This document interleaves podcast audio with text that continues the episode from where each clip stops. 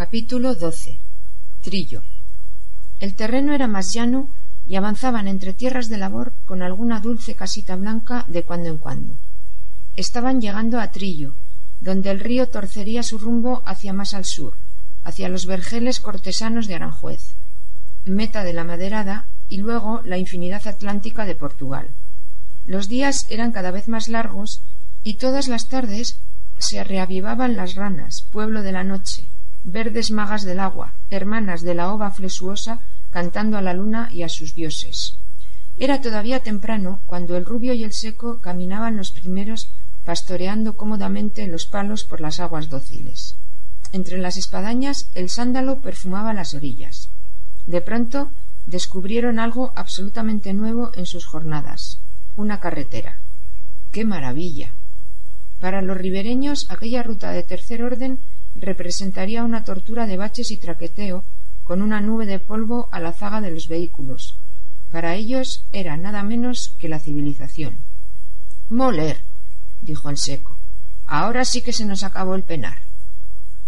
Estaba admirándola, pisando su firme, asombrándose de un edificio inmenso al que conducía una corta desviación, cuando desde la orilla mismo del río, oculta por un ribazo, se levantó en el aire una canción mañanera, una vibrante voz de mujer. Los dos gancheros corrieron hacia ella como llamados por un clarín de batalla. Dos muchachas lavaban en un remanso a la sombra de una vieja olma. Volvieron la cabeza al oír los pasos presurosos. Sigue cantando, prenda mía, dijo el seco. No os asustéis, no somos ladrones. La que cantaba alzó la cabeza para mirarles, descubriendo así un generoso escote. Otra, asustarnos, dijo. ¿De qué? Mujer, de la ganchería. Como en estos pueblos andan siempre tan recelosos. ¡Ay, madre, que son gancheros! intervino la otra. ¿Qué oíste hablar? se ufanó el rubio. No poco, repuso la primera sacudiendo la mano expresivamente y salpicando la hierba de jaunaduras. Mala gente, ¿no? sonrió el seco. Si usted mismo lo dice. Pues ya veis, terció el rubio. Aquí estamos dos y sin comernos a nadie. A nadie, remanchó el seco. Si acaso algún mordisco. ¿No más? preguntó la cantora. Poco apetito traen, Emilia, dijo la otra, y ambas rieron esponjándose con el galanteo. Apetito, qué finura, desdeñó el seco. Los gancheros no gastamos apetito. Lo que tenemos es hambre y de carne. Mientras hablaban, las muchachas habían empezado a recoger prudentemente la ropa metiéndola en los cestos. ¿Y aquí tan mozo también es ganchero? dijo Emilia, que era un poco más joven. ¿No te gustan tiernos? Pues sabemos mejor a la hora de comer. Uy, mejor. Será según el gusto, dijo la mayor. Pues si quieres un gallo viejo con más espolones, se le acercó el seco, a mano lo tienes. No estará tan viejo cuando gallea, refutó ella. Bien por la moza haciendo cara, exclamó el seco entusiasmado. Ay, a ti te voy a subir yo la ropa. Oiga, oiga, cuidadito, se plantó ella. Si llego hasta tu casa. La que llevas ahí en ese cesto, muchacha, no seas mal pensada. Ella fingió que no podía disimular la risa. Emilia fue socarrona. ¿Y van a dejar abandonados a los pobres palos? No llegarán al mar. Yo me voy contigo, que tengo que decirte muchas cosas, contestó el rubio, a quien la presencia del seco intimidaba y espoleaba a la vez. Las dos muchachas se miraron con expresión muy burlona. ¿Les dejamos que nos acompañen? ¿Y si se enfadan en la casa, Agustina? No se enfadarán. Antes pienso, miró al seco provocativa, que éstos se echarán atrás. Puede que sí se espanten. El seco se acercó a Agustina. De espantos nada, moza. Que salga el que me espante si es hombre. Ellas reían cada vez más, amostazando al seco. No es hombre, no, dijo al fin Agustina, sino mujeres. Pero en fin, vengan los valientes. Cogidas de las manos, subieron las dos el repecho, dejando los cestos de ropa a los dos hombres. En lo alto, un viento ligero les movía los cabellos sin pañuelo y les dibujaba con la falda la pierna bien plantada. Ellos cogieron cada uno un cesto y las siguieron eran bultos molestos, porque les daba reparo ponérselos a la cadera o a la cabeza como mujeres, pero iban tras ellas bien contentos. Qué anchuras las de Emilia, dijo el rubio. Pues me gusta a mí el nervio de la otra. Me parece. Pronto las alcanzaron. Ellas les miraron volviéndose provocativamente, dándose con el codo y riendo entre aspavientos. ¿Pesa la ropa? gritó Emilia. A vosotras no os pesa, dijo el seco. ¿No queréis quitárosla? Avanzaban entre risas hacia el gran edificio que había llamado la atención del seco, con sus altas tapias encaladas y los pabellones aislados que asomaban entre los árboles recién plantados. ¿No estaba aquello abandonado otros años? Ahí vamos, muchachas. Ahí mismo, risas. ¿Qué? ¿Se va espantando ya? Seco no contestó francamente en guardia. Cerca de la verja se podía distinguir ya un gran letrero.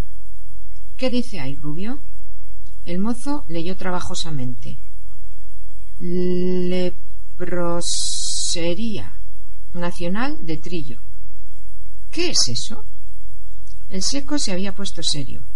Aquello le sonaba, pero no sabía a qué, y no le gustaba lo desconocido.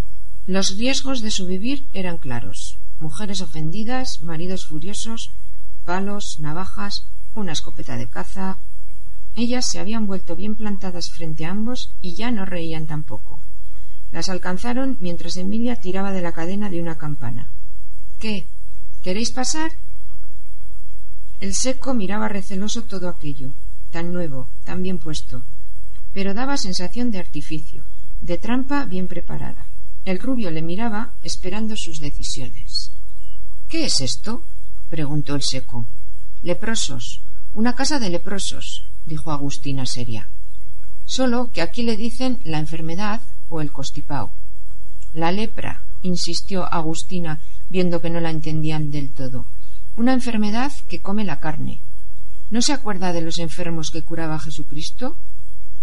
El seco iba a advertir que iba poco a misa aunque le parecía ir comprendiendo, cuando el rubio exclamó de repente Yagaos como el San Roque. Y peor, dijo Agustina, a una se le ha comido el mal los dedos poco a poco, y eso se pega. Había en su boca una sonrisa amarga, dura. El seco soltó a sus pies el cesto de ropa y lo mismo hizo el rubio. No, habló con desgarro Agustina. No nos miréis así, que nosotras no. Somos criadas en la casa de los médicos y dicen que no se pega casi nada. Los médicos viven ahí dentro, vivimos aparte, comemos aparte, todo. De todos modos, dijo el seco después que en su cabeza hubieran resucitado viejos pasmos ante plagas y castigos bíblicos, vaya una colocación que tenéis. La Agustina desafió. Peor que la de ganchero, ¿no? La verdad, yo no cambiaría mis fatigas, dijo el rubio. ¿Por qué no dejáis esto? preguntó el seco. Agustina se inclinó hacia él, acercándole una cara hosca, una boca que casi disparaba las palabras. Por el hambre. Hambre de cuatro hermanillos y una madre viuda baldada. Ahí, señaló violenta con un golpe de cabeza, pagan el doble. Pero dos buenas mozas como vosotras, bien os las podíais arreglar. Maldita sea, se arrebató la Emilia, si mi hambre no fuera honrada. La otra no dijo nada. Invitó otra vez, pero cogiendo al mismo tiempo su cesto. ¿Qué? ¿Os atrevéis? El seco no lo hubiera hecho si no fuera por la inflexión casi despreciativa que había tomado ya la voz de la mujer. Y eso nunca. Así que la siguió en silencio por la verde puerta enrejada que acababa de abrir un viejo portero. El seco miró la cara del hombre. Era simplemente una cara de viejo. Avanzaron bajo la desmenuzada sombra de unas acacias con alcorques bien cuidados. No muy lejos Bajo los árboles de una plazoleta se movían mujeres con trajes de colores alegres. De pronto una les vio, lo dijo a otras y echaron a correr hacia ellos. Solo porque había que ser hombre consiguió el seco dominar su repeluzno. Y entonces percibió una tela metálica que les separaba. Las mujeres llegaron hasta ella y les interpelaron alegremente. Hola. ¿Venís aquí? ¿Tenéis parientes? Los dos hombres miraban al grupo intimidados. Eran muchachas jóvenes casi todas, sin nada aparente, pero con caras extrañas. ¿Qué era? Ah, sí, parecían chinas, no por el color, sino por los ojos un poco así torcidos. Y entonces llegó otra mujer más despacio, separó a varias y se situó en primera fila, agarrando el borde de la barrera con las manos. les miraba, les miraba, y ellos contemplaban fascinados como pajarillos ante una serpiente las facciones enrojecidas, casi violáceas y abotagadas hasta la deformación, empequeñecida la nariz entre unas mejillas inflamadas. La mirada era tan malévola como la voz. ¿Qué? ¿Me tenéis miedo? Esta vez el seco no se movió porque no pudo, pero la Agustina fue la que le cogió de un brazo y le hizo dar la vuelta. Anda, márchate. Ya se ha visto que tienes alma. Pues ahora mismamente es cuando no podría ni besarte, confesó el seco mirándola, y al fondo veía la puerta aún no cerrada del todo y el campo abierto. ¡Qué paraíso! Ella sonrió con dulzura mientras le acompañaba a la salida. También hace falta alma para decir eso, un hombre entero como tú. Claro que no me hubieras engañado. Anda, márchate tranquilo. No hay hombre en todo Trillo capaz de acompañarme hasta aquí. Le cogió del brazo otra vez y a él le pareció que le palpaba el bíceps, pero no estaba para esas cosas bajo la impresión todavía. Sin saber cómo, se vio en el lado de afuera de la puerta y advirtió que el rubio estaba fuera también un poco más lejos. La Emilia se había quedado dentro. Agustina continuaba hablando. Pero dormimos fuera, en el pueblo. Salimos a las seis. Si nos queréis acompañar. El seco tenía la vista baja y no alcanzó más que a las subidas y bajadas del pecho femenino. La voz siguió en su oído buida de lado, mientras los dedos se apretaban un poco más sobre el brazo. Estoy harta, ¿sabes? Harta. No necesito más que un hombre que sea hombre y haya pasado tras de mí esa puerta sin necesidad. Estoy harta, repitió como acosada. ¿De qué? murmuró el seco. De que mi hambre se honra, dejó caer ella de golpe antes de meterse tras la puerta. Los dos gancheros se alejaron sin volver la cabeza, esforzándose por no echar a correr. Cuando alcanzaron la carretera, el seco se limpió el sudor copioso y habló por fin. Siempre he dicho que las hembras, para lo que no es fuerza, tienen más redaños que los hombres. Moler. El rubio no contestó. Habían salido al río cubierto ya de palos que alguien conducía sin atascos. El compañero les gritó desde la otra orilla. ¿Dónde estabais metidos? ¿Algún apaño ya, seco? Pero el seco miraba al rubio que había emprendido una carrera aguas abajo. Asombrado corrió tras él y le encontró desnudándose a toda prisa. Cuando llegó el seco, el rubio ya estaba en el agua agitándose con ruidosos chapoteos. Los troncos todavía no llegaban en aquella corriente lenta y pacienzuda del llano. El rubio empezó a restregarse el cuerpo con el agua. Al cabo salió todo enrojecido de la reacción, resbalando aún las gotas por su cuerpo hasta los pies que parecían de tierra por el limo de la orilla. Es como un San Miguel, pensó el seco. Vaya una facha para volver loca a una mujer, tan blanco por donde nunca le da el sol. Pero en el acto lo imaginó todo llagado como el San Roque del pueblo y con la cara como la de aquella enferma. Torció la boca y le dio rabia notarlo. La emprendió con el chico. Moler, ¿qué de repente te ha dado? Me gusta bañarme, ya lo sabes. Ya. No pareces ganchero, pero vístete, que tiemblas de frío. El joven dios tiritaba casi. Miró al compañero. La verdad, seco, me da miedo. Me da miedo ponerme esa ropa. Que no se diga, hombre.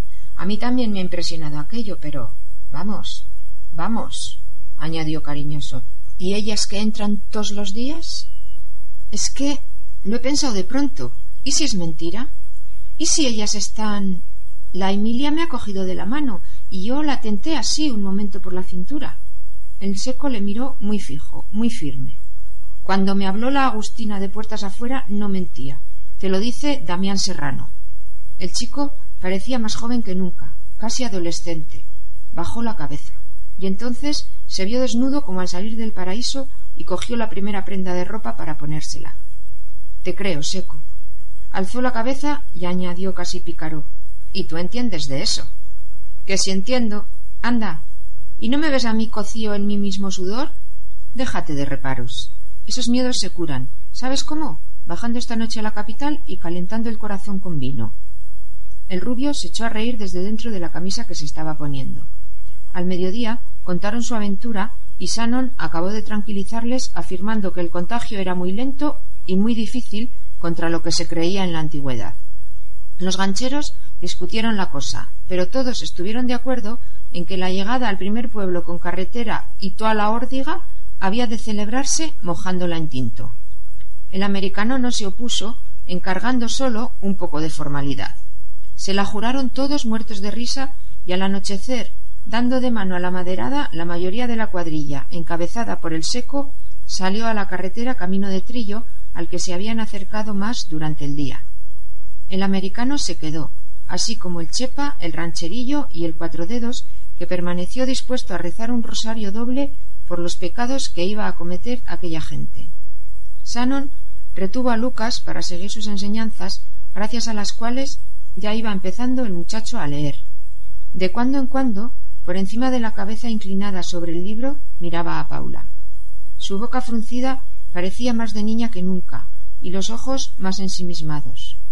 A veces respondía con una sonrisa a la mirada de Sanon, pero otras contemplaba al encontrado tumbado silenciosamente. Los demás se habían marchado a la capital de las chorreras, como decía Quintín, aludiendo a las cascadas con que el río Cifuentes se precipita en el Tajo por en medio del pueblo. Cerca del puente, el grupo pasó junto a las dos muchachas del sanatorio que volvían del trabajo. El seco se destacó de sus compañeros y se acercó a ellas.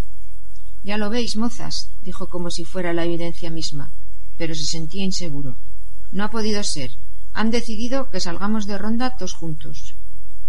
Agustina le miró a la cara secamente. Ya lo sabía. No hemos esperado ni un momento. Pero el hombre sabía que no era verdad, porque era demasiado tarde para haber salido a las seis. Emilia, que ya había esperado a ver si el rubio se destacaba también del grupo, no pudo ocultar su decepción. Yo tengo prisa, Agustina. Adiós. Y se alejó sin esperar más. Agustina volvió a encararse con el hombre y dijo ásperamente Bueno, ¿qué? ¿Te doy reparo? Pues dilo y vete ya. No tienes que cumplir. El hombre contempló a aquella hembra que había estado esperando al seco y sintió compasión. Precisamente porque no pensaba ir. A las que visitaba no las compadecía nunca. No había por qué. Ella le miraba desafiante y empezó a decirle su desprecio. Y pensar que tú parecías otra cosa. No sé qué te vi esta mañana en el miray y en la garra, que creí sería una visión. Se la estranguló casi un sollozo. Pero na, viejo sí, pero gallo no. Estaba espléndida, metálica de voz, con un enorme blanco de los ojos en la oscuridad del portal y un fondo de jadear curioso en el pecho apasionado. Al seco le hirvió la sangre, la agarró y aplastó sus labios contra los de la moza con tanta fuerza que a poco sintió el sabor de un poquito de sangre. La sorbió estremecido como un veneno y soltó a la mujer. Ahí ves el reparo, dijo. Ya estoy como tú estés. Ella no se cuidó de restañar el hilillo rojo producido por el colmillo del seco. Los ojos le brillaban y el pecho le jadeaba como nunca, ardoroso resuello animal en la oscuridad. Sí que lo eres, sí, gallo mío, confesó, y por eso te estuve esperando y esperando cuando esa sosa de Emilia se quería ir y de rodillas te esperaría. Pero ya no espero más, no me hagas esperar. No puedo esperar. Se le había colgado del cuello, le echaba el aliento cálido, levantaba hacia él su cara blanca, el labio herido, pero el seco perdía su audacia, no se conocía a sí mismo. No, no por la lepra ni por cien plagas. Era que aquella mujer se le crecía, que le iba a dominar, y quería mandar, como siempre. Iré después, serrana. Ahora me esperan los amigos. El aire del portalillo perdió de pronto su calor como si reflejara de golpe la reacción glacial de la mujer. ¿Me quieres volver loca? Y viendo que el hombre, a punto de entregarse otra vez, daba la vuelta, le agarró por un brazo y le escupió como un fuego. Que tú no sabes lo que soy capaz de hacer. Tú no sabes lo que es desesperar, lo que es el hambre. Cien veces he pensado echarme a la vida, ¿lo oyes? Y no he podido porque los hombres dais asco. Y ahora que llegas tú, ¿vas a ser lo mismo? No, se volvió el seco tocado en el corazón. Echa pa'lante. Yo te sigo y veo a dónde me esperarás luego. En cuanto acabe con los amigos, estaré allí. Ella le miró esperanzada otra vez. Se dio cuenta de que sin saberlo había tocado en el resorte preciso. Él sabía que era un macho y sabía que pocos hombres lo son de verdad. Se compuso la blusa, se arregló el pelo y echó a andar. El seco la siguió por unas callejas cuesta arriba. Cuando llegaban casi al campo, viéndose unas eras y unos muladares, ella se paró frente a la puerta de un corralillo. Se volvió y quedó esperándole de espaldas a la puerta con los brazos abiertos medio en cruz. conmovía. El seco se acercó. Estaban solos. Aquí te espero. Yo ahora daré la vuelta para entrar por delante, dijo. Si no vienes. Bueno, lee los papeles. El seco sonrió como indulgente, pero ella continuó. No lo crees, ya lo sé. Tú no sabes lo que son veintinueve años sin Floria en este pueblo. Tú no sabes lo que come no poder partir el corazón a los que vienen a aprovecharse de una pobre. No sabes la envidia negra a las que pueden ser decentes sin faltarles de nada. ¿Tú qué vas a saber? concluyó hurtándole la boca a los besos con que trataba de calmarla el seco, tentado de quedarse. Pero tenía que mandar, moler. Y con unas dulces palabras más se alejó. A los pocos pasos, sin embargo, ella le retuvo hablándole desde la puerta.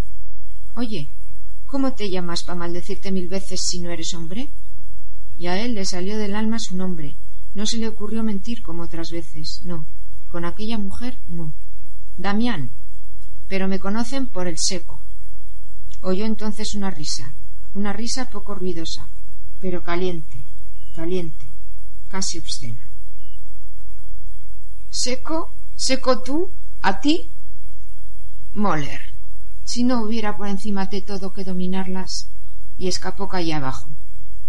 Cuando llegó a la plazuela, la puerta con una rama verde anunciando venta de vinos se abrió violentamente y vomitó dos paisanos. ¡Afuera! gritaron desde dentro. ¿No habéis visto la maderada casi en el pueblo? Hoy está la casa requisada para la ganchería. El seco pasó de repente del aire puro de la plaza a un fuerte tufo de vinazo y humo de candil. Se sosegó. Aquel era su aire. A la macilenta llama vio al correa y al cacholo vaciando un pellejo entero en una tina. El líquido burbujeaba como de un navajazo en el pecho y manchaba las manos de los hombres. El galera se agachó de pronto y metió la jeta bajo el chorro sorbiendo ruidosamente. El seco lo apartó de un empujón y el otro rodó al suelo con el morro enrojecido. Junto a la tina, acariciando el pellejo cada vez más flácido, un hombrecillo con un tapabocas liado al cuello trataba de oponer unas protestas inútiles. Se servirá lo que sea, pero esto no, esto no, ladrones. Se irritó al ver que nadie le hacía caso. Más que ladrones. Yo tengo que medir lo mío. Yo tengo que llevar la cuenta. Ladrones. El hombrecín perdió la cabeza y llegó a agarrar al seco por el brazo. El ganchero se revolvió brutalmente. El tuerto avanzó un paso y retiró al hombre advirtiéndole muy serio Es mejor que lo dejes, Constantino. No hay nada que hacer. El hombre, con los ojos húmedos, contempló el desorden de la habitación. Había ya un banco volcado. En un ángulo se amontonaban los ganchos, y de una caída frasca goteaba el vino. En poco tiempo le habían puesto el suelo como pateado por una reata de mulas. La analquería ya no tenía vasos y la única botella superviviente de aguardiente de ruda la cogía en aquel momento un hombre. El galera había tirado de los chorizos del techo arrancando la escarpia y se comía uno con pellejo y todo. Los demás rodeaban la tina donde se desangraba el pellejo, algunos con vasos en la mano, otro con el cuartillo de medir. El hombre no vio ni rostro amigo, ni un gesto, salvo el del ganchero que acababa de aconsejarle paciencia. Completamente hundido, retrocedió hasta tocar con la espalda en la pared más oscura. Tú. gritó el cacholo al de la botella. Deja el aguardiente que tumba demasiado pronto. Je. Es que es de ruda y sienta bien para el bandullo. Pues cómete la ruda. Es verdad, repuso Damaso, y rompiendo la botella contra el filo del mostrador, sacó la hierba metida dentro y empezó a masticar. Un ramito le salía por el filo de la boca faunesca cuando se acercó a los de la tina. El lugar, sombrío en torno a la llamita oscilante, ni siquiera era sórdido. Era simplemente mísero y triste, como cualquiera de esas otras humildes celdas públicas donde nace, come, ama y muere el pobre del campo. Solo dos aberturas, la ventanita diminuta y la puerta de cristales con uno sustituido por cartón cortado de un calendario de anuncio. Al fondo, la escalera de la vivienda en el piso superior, el mostrador con un hule, la pellejera de vino, la mesa larga con dos bancos, el barreño de zinc para enjuagar los vasos, la anaquelería contra la pared y un par de taburetes. Esos eran los muebles. dos tiras de papel matamoscas cubiertas de cadáveres del verano anterior, la estufa fría, el rastro de un humo aceitoso en la pared alrededor del candil. Eso era todo, salvo los cuatro o cinco papeles de tabaco en la anaquelería y una herradura en la puerta. Ah, y una ennegrecida fotografía arrancada de una revista y clavada en la pared por las cuatro puntas, única ventanita hacia el lujo en aquel ambiente de cal, tierra y pino. Allí una muchacha se desnudaba con toda naturalidad, probablemente en alguna escena de película. En pie, doblándose por la cintura, hacía escurrirse hasta los pies la combinación, quedando solo calzada y cubierta por las dos últimas piezas de la ropa interior. Su actitud refinada, la decoración de la alcoba con una cama de fábula al fondo, resultaban cosas sin sentido en el mundo en que ahora se insertaban. En torno a la tina lanzaron un griterío victorioso. ¡Acabamos con él! clamó el cacholo levantando el pellejo con sus dos manos. Adelante todos. ordenó el seco. En el acto se oyó la zambullida en la tina de los vasos y vasijas. Al instante siguiente, el corro de cabezas miraba al techo. El corro de gaznates exhibía el vaivén de la nuez. Regueritos morados descendían por las comisuras de las bocas y se enredaban en los cañones de las barbas. Los más refinados se pasaron el dorso de la mano por los labios. Varios suspiraron hondo. Esto es vida. exclamó el galera antes de volver a atizarle otro bocado al chorizo. El rullo se puso a cantar y pronto le corearon el final de cada verso. Dicen que los madereros, moler, tienen la vida en un hilo, moler, si la tienen o no la tienen, moler, maderero es mi marido, moler. ¿Qué cositas dice, moler? Con su buena voz, moler. Cuando estamos solos, moler, solitos los dos, moler, los dos. Los dos últimos gritos fueron bestiales. Constantino, derrengado sobre unas eras en un rincón, ya no protestaba, pero sonó una voz bastante vibrante para detener las carcajadas, el chapoteo del vino, el jadear, el gruñir. ¿Qué es esto? ¿Se ha acabado la decencia o qué? ¿No hay respeto en el mundo? Una mujer acababa de aparecer en lo alto de la escalera.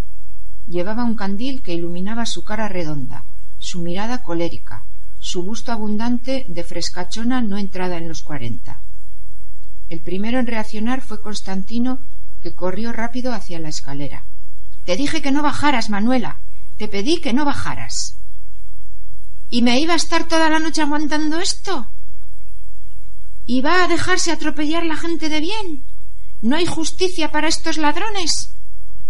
El seco estaba ya a su vez al pie de la escalera. ¡Vivan las mujeres templadas! La mujer le miró de arriba abajo. ¿Usted es el que paga? Aquí pagamos tos, la flor de la ganchería.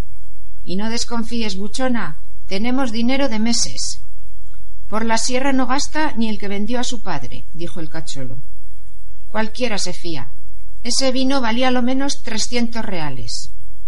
¿Y los vasos? ¿Y el aguardiente? ¿Y el chorizo? gimió el Constantino. ¿El chorizo? se atragantó el galera. De burro, de burro. Cállate, le cortó el seco. Tu palabra manda, reina. Eh, Quintín, que ponga cada uno su escote. Acordaron poner sesenta reales cada uno y Cacholo empezó a recoger el dinero en su sombrero. Va a sobrar, dijo la tabernera descendiendo hasta quedar junto al seco, que le contestó con la cara muy cerca. Lo que sobre, pa un pañuelo. Te lo regalo yo. Me llaman seco, por si quieres bordarlo con mi nombre. La mujer se echó un poco atrás, pero siguió haciendo cara. No necesito pañuelos, ya tengo quien me regale. El seco miró a la mujer con fijeza y dijo, aludiendo al atribulado Constantino ¿Este es el que te sirve para sonarte las narices? La mujer bajó los ojos, provocando una sonrisa en el ganchero, que añadió Mira, Constantino, voy a brindar por tu boda. ¿Cuándo os casasteis? Por diciembre. La mirada del ganchero se fijó en el talle de la mujer. Su sonrisa se acentuó. ¿Y para cuándo el bautizo? Constantino guardó silencio. Ella esquivaba la mirada del seco. Este avanzó hasta interponerse entre la pareja, arrinconando a la mujer contra la pared en el ángulo de la escalera. ¿Qué? insistió el seco. Aún no sabemos nada, repuso la mujer intentando en vano hablar con firmeza. No es posible, se burló el seco, y añadió insinuante Con la buena encarnadura que tú tienes.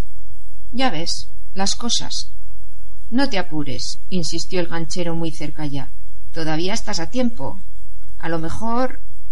La mujer no pudo más y dio un suspiro, un suspiro inmenso que se había empezado a formar allá en diciembre y había crecido y crecido llenándole el pecho, ahogándola casi hasta que por fin lo exhaló, apenas inaudible salvo para ella, y para el ganchero que captó su entera significación. Sí, dijo, todavía estaría yo a tiempo.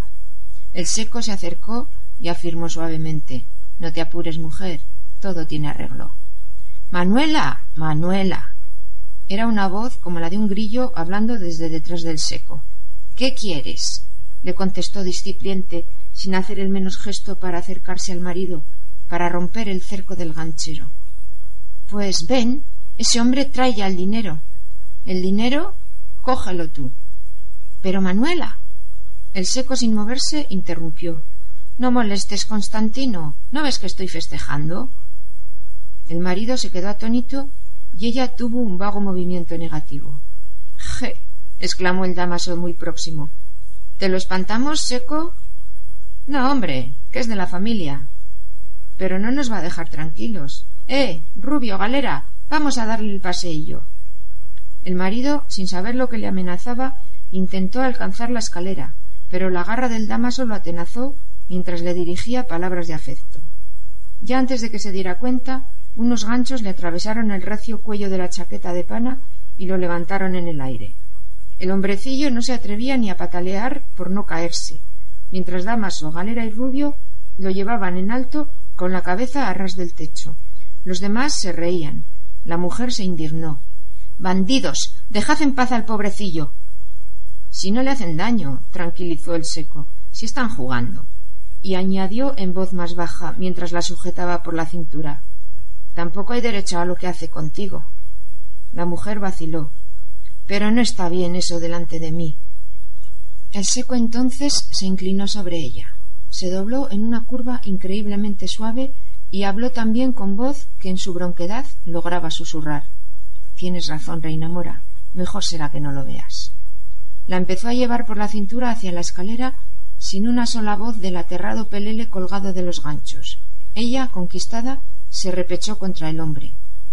Ay, ladrón, no te vayas a pensar que siempre soy así, pero desde que murió el marido y luego este pobrecillo. El seco estaba en su papel, era el de siempre, pero ella cometió el error de continuar. Tú no sabes lo que es ver pasar las noches y las noches. Ay. El seco dejó de oírla. Se detuvo fulminado por aquellas palabras que le recordaron otras más auténticas y hondas. La vio como era, regordeta, satisfecha, con sus mohines y remilgos, dispuesta a disfrutar de otro plato en su vida. Tú sí que no sabes lo que es tener hambre. Dispensa, Paloma, añadió duro y socarrón, pero me marcho. La mujer le miró incrédula, se dejó caer en un escalón y se echó a llorar. El seco la vio grotesca, deplorable, como una mocosa sin juguete. De camino hacia la puerta, el damaso quiso atajarle. ¿A dónde vas? Je. ¿No coges la cosecha? Pa los pájaros. Tengo una obligación. Los hombres rieron. La mujer siguió llorando. Al pelele se le rompió la chaqueta y dio con su cuerpo en el suelo donde empezó a chillar. De un portazo el seco dejó atrás todo aquello instantáneamente y se sintió en medio de la noche, entre sus cosas fuertes y auténticas. Como yo, pensó sin saberlo ni él mismo, subconscientemente. El aire nocturno, puro y penetrante, la quietud y la lejanía estelar del cielo sobre la plazoleta sosegaron pronto la imaginación de Damián. Era quien era, iba a lo que tenía que ir. Sí, ahora sabía que iría, pues quizá por primera vez en tantas ocasiones parecidas pensaba que iba a ser no la copita para el gusto vicioso, sino el manantial para la sed desesperada.